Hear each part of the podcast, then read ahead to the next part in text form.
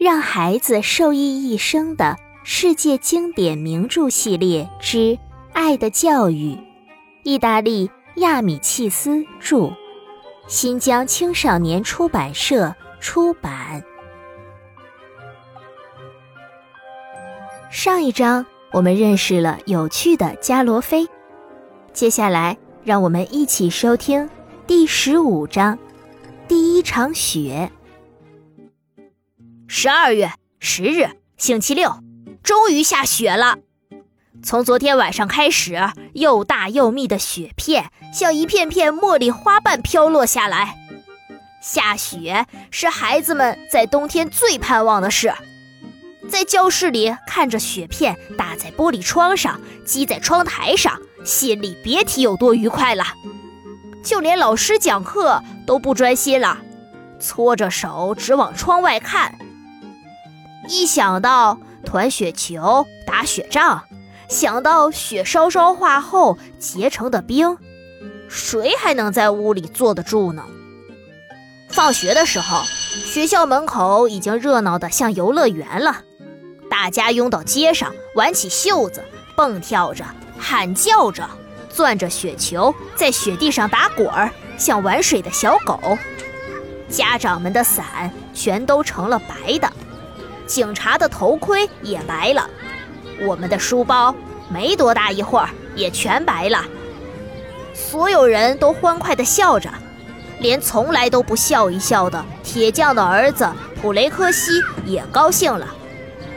从车轮下救小孩的罗贝蒂还拄着拐杖跳呢。从卡拉布里亚来的那个孩子从没见过雪，他抓着雪团吃起来，就像吃苹果一样。卖菜女的儿子克罗西装了。满满一书包雪，泥瓦匠的儿子最滑稽了。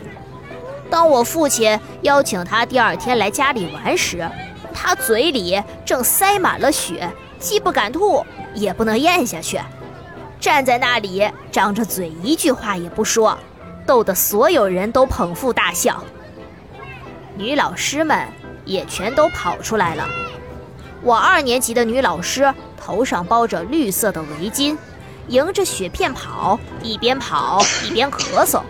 附近女校的几百名女生在雪地里喊着、叫着、嬉戏着，经过我们的学校。回家去吧，快回家去吧！警察、老师和学校的工友们冲我们不停地喊，可是。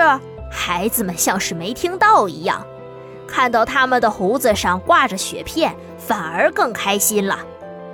大人们呢，虽然嘴里这么喊着，可是也被这欢快的气氛感染了，情不自禁的眉开眼笑起来。